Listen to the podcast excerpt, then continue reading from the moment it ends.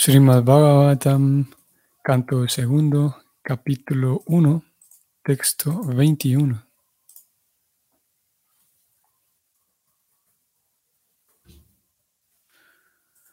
Om Namo Bhagavate Vasudevaya. Om Namo Bhagavate Vasudevaya. Om Namo Bhagavate Vasudevaya. Yasyam Sandraryamanayam. Yogino Bhakti Lakshana. Asu Sampadyate Yoga. Asrayam Bhadramiksatam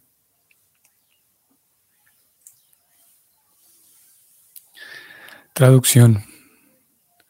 Oh Rey, Mediante este sistema de recuerdo y teniendo el firme hábito de ver la concepción personal del Señor, que es supremamente buena, uno puede conseguir muy pronto el servicio devocional del Señor y quedar bajo su protección directa.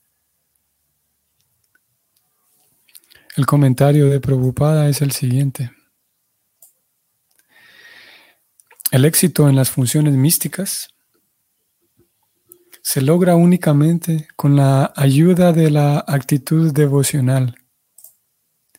El panteísmo o el sistema de sentir en todas partes la presencia del Todopoderoso es una clase de entrenamiento para la mente para llegar a acostumbrarse a la concepción devocional. Y es esa actitud devocional del místico la que hace posible la culminación con éxito de esos esfuerzos místicos. Sin embargo, uno no se eleva a ese nivel de éxito sin el matiz de la mezcla con el servicio devocional.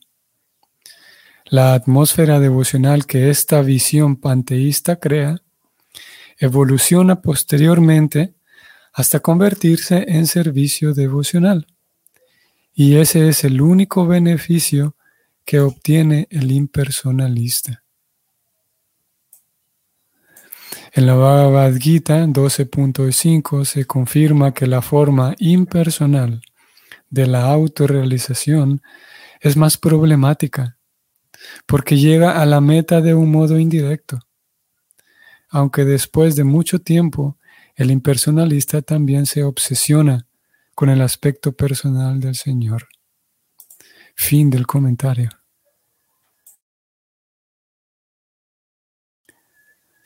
Bueno, mm, el sistema panteísta, Prabhupada dice que es un, es un método de entrenamiento. ¿Para qué?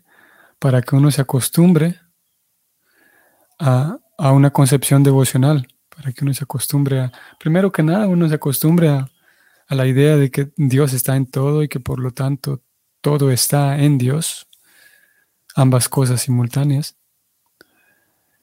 Y ya eso pues da un, genera una atmósfera mística. Aquí preocupada habla de, curiosamente se refiere a las funciones místicas la actitud devocional del místico. Aquí preocupada al trascendentalista, a veces lo llama trascendentalista, aquí lo está llamando místico. Y ese trascendentalista, ese místico, entonces para que tenga éxito, dice aquí preocupada, en sus esfuerzos místicos, hace falta que haya una mezcla, hace falta que su concepción panteísta la mezcle un poco ¿Con qué? Con servicio devocional. Porque de acuerdo como, como está planteado aquí, cuando hay esa mezcla con servicio devocional, entonces gradualmente esa, esa visión va eh, madurando y evolucionando, hasta que finalmente lo que queda únicamente en el corazón del místico es el deseo de servir y la, la completa satisfacción que encuentra al servir. ¿Qué pasaría si uno, si uno se acostumbra al panteísmo sin la actitud devocional? Eso sería como, eso sería como un turista. ¿Cómo podemos decir esto? Supongamos, como un turista que va a un país o a, a un lugar diferente y simplemente llega ahí para apreciar el lugar, comprar un poco, sacarse fotos y luego regresarse a su casa. Entonces, si, si simplemente observamos eh, eh, que todo es eh, que todo está en Dios y que Dios está en todo, sería como, como eso, como un turista, simplemente em, disfrutando de ver que Dios está en todo y ya está pero no, no habiendo un intercambio con Dios. Así como el turista no tiene nada que ver con, en un sentido, podemos decir, no tiene nada que ver con, con las leyes o con, con lo que ocurra en esa ciudad que está visitando, porque mañana se va. O se va al cabo de un rato, ni siquiera mañana. Entonces ese panteísmo que, que al mismo tiempo, por, que por un lado la persona sí observa que todo tiene esa cualidad divina, pero al mismo tiempo no se involucra solamente como un espectador. Y el no involucrarse, el simplemente observar, no va a dar de ninguna manera la satisfacción que el alma busca. Y es por esa razón que entonces Prabhupada dice que hay que mezclarlo un poco con el servicio devocional para que madure y, y eventualmente se evolucione y se convierta en servicio devocional, porque es el servicio devocional Únicamente cuando el alma em, voluntariamente desea servir a Dios y entrega lo que tiene y se entrega a sí misma a Dios, que consigue la verdadera, la, plena felicidad, que es volver a su verdadera actividad, que es eternamente servir a Dios. Vamos a ir a este verso de la Gita que Prabhupada citó aquí, 12.5 capítulo 12 que venimos viendo hace unos días también, titulado El servicio devocional. Vamos a, leer desde el texto 1 para tener una idea de qué es lo que está ocurriendo aquí, en, en qué momento se encuentran Krishna y Arjuna. Texto 1, Arjuna pregunta, entre aquellos que siempre están debidamente dedicados a tu servicio devocional y aquellos que adoran al Brahman impersonal, lo no manifestado, ¿A quiénes se considera que son más perfectos? Vean cómo el capítulo inicia directamente con la pregunta eh, puntual de Arjuna. ¿Quiénes, ¿Quiénes se consideran más perfectos, Krishna? Porque si, recordamos las indicaciones de Prabhupada, que adorar al, adorar al, al, Todo Supremo, a la verdad absoluta, es una actividad espiritual. Ya son perfectas aquellas personas que adoran o están en el sendero de la perfección quienes adoran a la verdad absoluta. Pero hay quienes lo adoran en su aspecto simplemente impersonal. Y hay quienes lo adoran dedicándose al servicio directo a él en su forma personal. Y Arjuna entonces pregunta quiénes son más perfectos, quienes sirven la forma personal o quienes sirven al simplemente el Brahman impersonal.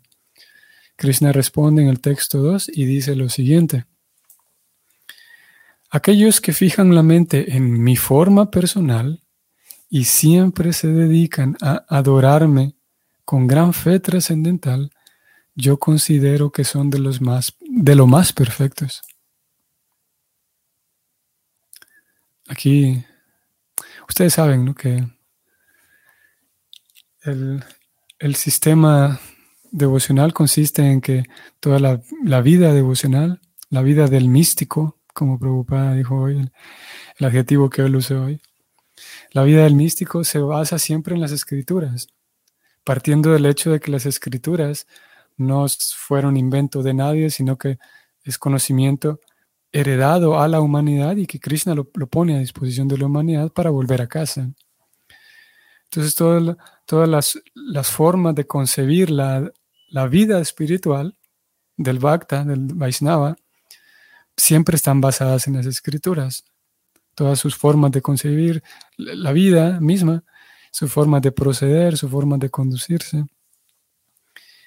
Y por esa razón hay libros autorizados para el Vaishnava, la Bhagavad Gita y nuestra escuela particularmente la Bhagavad Gita, el Srimad Bhagavatam, Chaitanya Charitamrita, que es la biografía del señor Chaitanya. Y siempre aquella, aquellas afirmaciones o aquellas declaraciones que el Bhakta toma para su vida y en las cuales va caminando, el Vaishnava va caminando siguiendo estas ciertas declaraciones, ciertos conceptos tienen que estar en las escrituras. Y la Bhagavad Gita, curiosamente, no, no solo es un libro importante para los Vaishnavas, sino que en realidad toda la India se sabe, independientemente de que si alguien es Vaishnava o incluso personas que adoran a los semidioses, todo tipo de trascendentalistas, la Bhagavad Gita en la India es la Bhagavad Gita.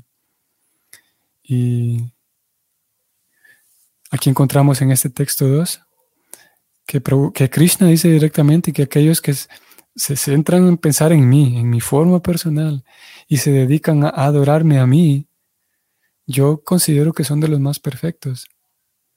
Por lo tanto, encontramos aquí una referencia en las escrituras, palabra de Dios, como se dice dentro del universo cristiano, palabra de Dios. Te alabamos, Señor.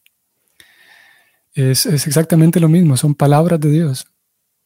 ¿Quiénes son los más perfectos? Aquellos que piensan en mí, en mi forma personal. Y así como esta referencia, texto 2 del capítulo 12, en donde Krishna dice directamente, no es la opinión de alguien, no es la opinión de un fundador de una escuela, es la opinión de Dios. Puede resultar difícil creerlo, difícil asimilarlo, pero es la opinión de Dios.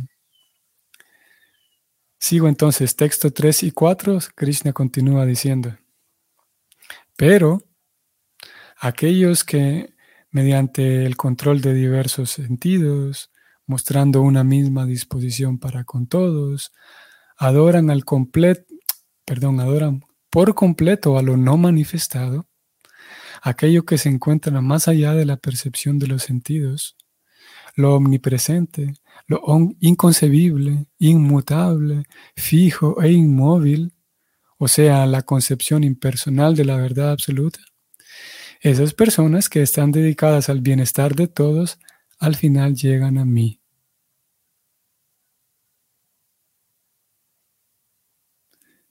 Miren qué curioso aquí como Cristo en el texto 2 dice, quienes fijan la mente en mi forma personal y se dedican a servirme con fe, son los más perfectos. la descripción que da de sus bhaktas es rápida. Fijan la mente en mi forma personal y se dedican a servirme con fe. Pero cuando habla de los impersonalistas, eh, él da una descripción más detallada. Y voy a intentar ir punto por punto aquí. Dice Krishna, aquellos que, mediante el control de los diversos sentidos, o sea, son trascendentalistas, su, su esfuerzo va en controlar los sentidos. Vamos a regresar al texto 2. Vemos que los bhaktas, su esfuerzo está dirigido en va en dos direcciones simplemente. Fijar la mente en, la forma personal de Krishna, número uno, y dedicarse siempre a adorarlo a Él con fe trascendental, con fe.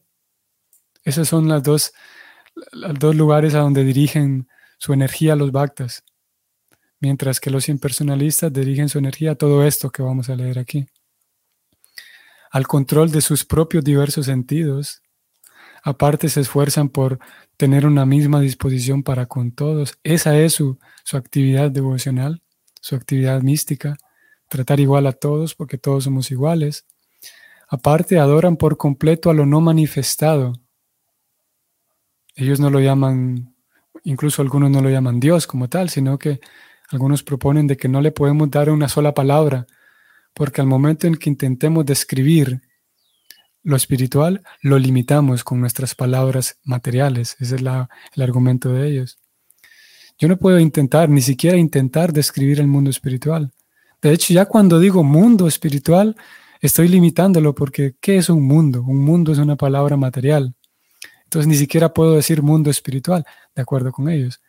Ni siquiera puedo decir mundo espiritual porque ya estoy limitándolo. Entonces vamos a llamarlo simplemente lo no manifestado. Krishna aquí utiliza todos estos términos que nos dan una idea de cómo ellos conciben a Dios. No lo llamemos Dios tampoco, porque todo lo que vemos manifestado frente a nosotros, eso no es Dios. Por lo tanto, Él tiene que ser no manifestado. Sigue Krishna diciendo, aquellos que se, perdón, aquellos, aquellas personas adoran a aquello que se encuentra más allá de la percepción de los sentidos. Un punto, una descripción similar a la anterior más allá de la percepción de los sentidos. No le podemos llamar padre, por ejemplo, de acuerdo con ellos.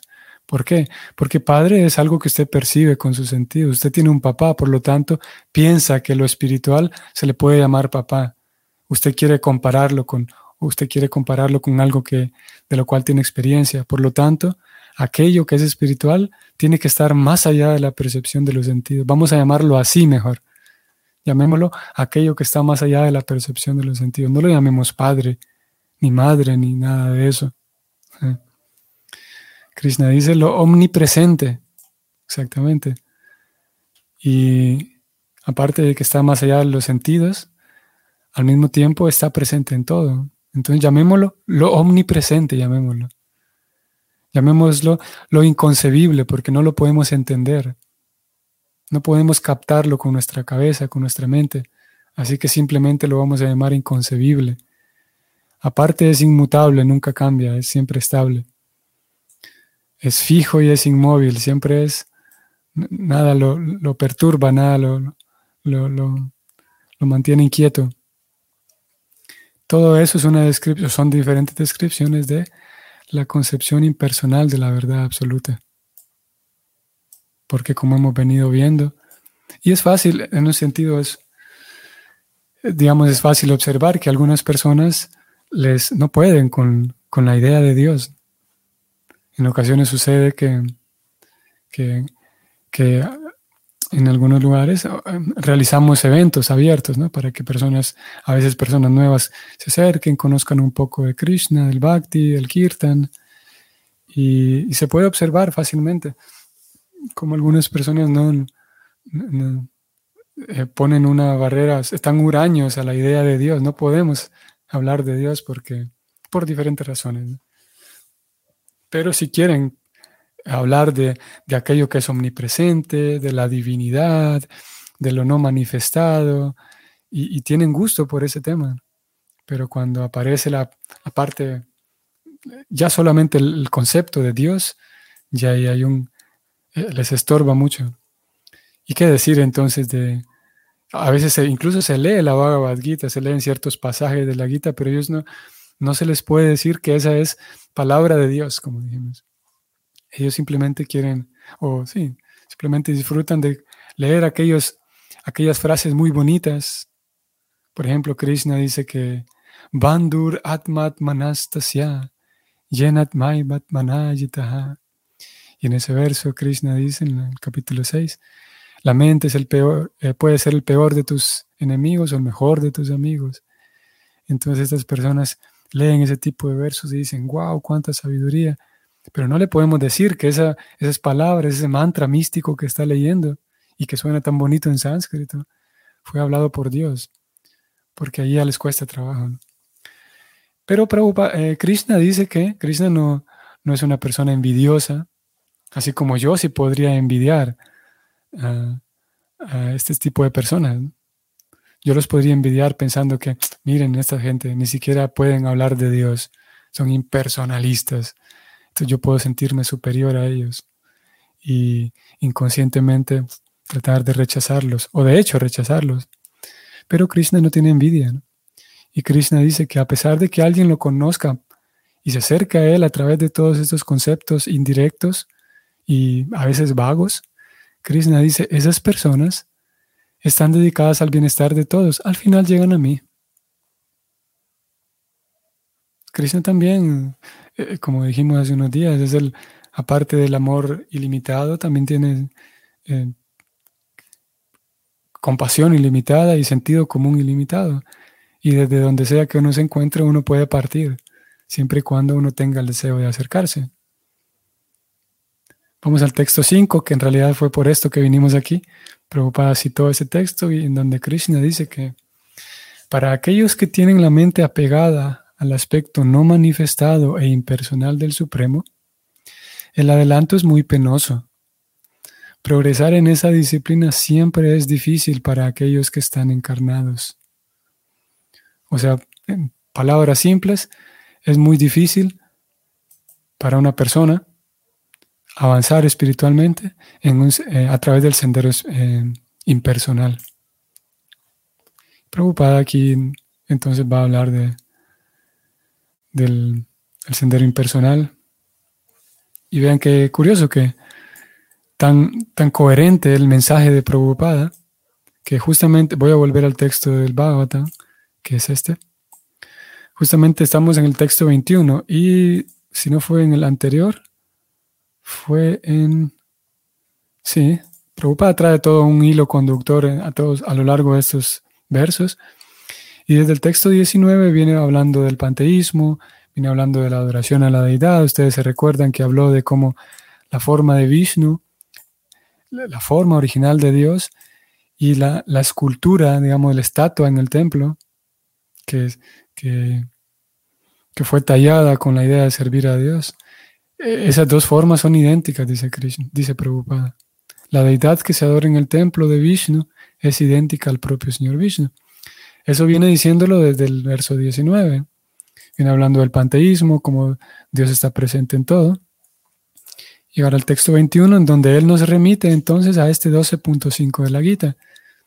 Cuando vamos a ese 12.5, nos vamos a encontrar que Prabhupada vuelve a presentar el tema de la deidad y, es un texto, un, comentario un tanto medianamente extenso. Y preocupada aquí sienta las bases, habla nuevamente de la edad. Voy a, voy a leer con ustedes estos, este párrafo. Bueno, vamos desde arriba. Vamos a leer esos dos párrafos. Con esto vamos a terminar en relación al tema del el impersonalismo. Dice preocupada lo siguiente. Los trascendentalistas que siguen la senda del aspecto impersonal, no manifestado e inconcebible del Señor Supremo, reciben el nombre de ñana yogis. Y las personas que se hallan en pleno estado de conciencia de Krishna dedicadas al servicio devocional del Señor reciben el nombre de bhakti yogis. Ahora bien, Aquí se expresa de un modo categórico la diferencia que hay entre el Jnana Yoga y el Bhakti Yoga. El proceso del Jnana Yoga, aunque en fin de cuentas lo lleva a uno a la misma meta, es muy dificultoso. Mientras que el sendero del Bhakti Yoga, el proceso de estar al servicio directo de la Suprema Personalidad de Dios, es más sencillo y natural para el alma encarnada. El alma individual está encarnada desde tiempo inmemorial para ella es muy difícil entender simplemente de un modo teórico que no es el cuerpo. Por lo tanto, el Bhakti Yoga acepta la deidad de Krishna como venerable, debido a que en la mente hay cierto concepto corporal fijo, que de ese modo puede ser aplicado. Claro que la adoración de la Suprema Personalidad de Dios en la forma que Él tiene en el templo no es idolatría. Vean qué eh, em, rápido, preocupada, porque él viene diciendo, bueno, como el alma tiene hace tanto tiempo que está acostumbrada a su cuerpo físico, entonces ella ya tiene una idea de los cuerpos físicos, dice preocupada. Por lo tanto, entonces el bhakti le presenta a la deidad, la forma de la deidad para, para venerarla. Entonces alguien podría decir, ah, eso quiere decir que la forma de la deidad del templo es solamente una estrategia ya que el alma está tan acostumbrada al cuerpo físico, entonces la deidad del templo es una, estrategia. Pero para aquellos que no están acostumbrados al cuerpo físico, hay que rechazar la deidad porque solamente es una estrategia para las pobres almas condicionadas. Preocupada enseguida viene y dice lo siguiente. Claro que en la adoración de la suprema personalidad de Dios en la forma que Él tiene en el templo no es idolatría, no es solamente un invento, no. En la literatura védica se constata que la adoración puede ser saguna o nirguna. O sea, puede adorarse al Supremo con atributos o sin ellos. La adoración de la deidad del templo es adoración saguna, ya que al Señor se lo representa con cualidades materiales. Pero la forma del Señor, aunque se represente por medio de elementos materiales, tales como la piedra, la madera o un óleo, no es de hecho material. Esa es la naturaleza absoluta del Señor Supremo. En relación con esto, se puede dar un ejemplo de la vida diaria. En la calle hay muchos buzones de correo y si, no, y si ponemos en ellos nuestras cartas, es seguro que éstas llegarán a su destino sin dificultades. Pero un buzón antiguo o uno de imitación que encontremos en alguna parte, que ya no esté autorizado por la oficina de correos, no servirá. De igual manera, Dios tiene una representación autorizada en la forma de la deidad, que se denomina Archa Vigraha. Ese Archa Vigraha es una encarnación del Señor Supremo es una encarnación del Señor Supremo. Dios aceptará a través de esa forma el servicio que se le, que se le preste a Él. El Señor es omnipotente, todopoderoso.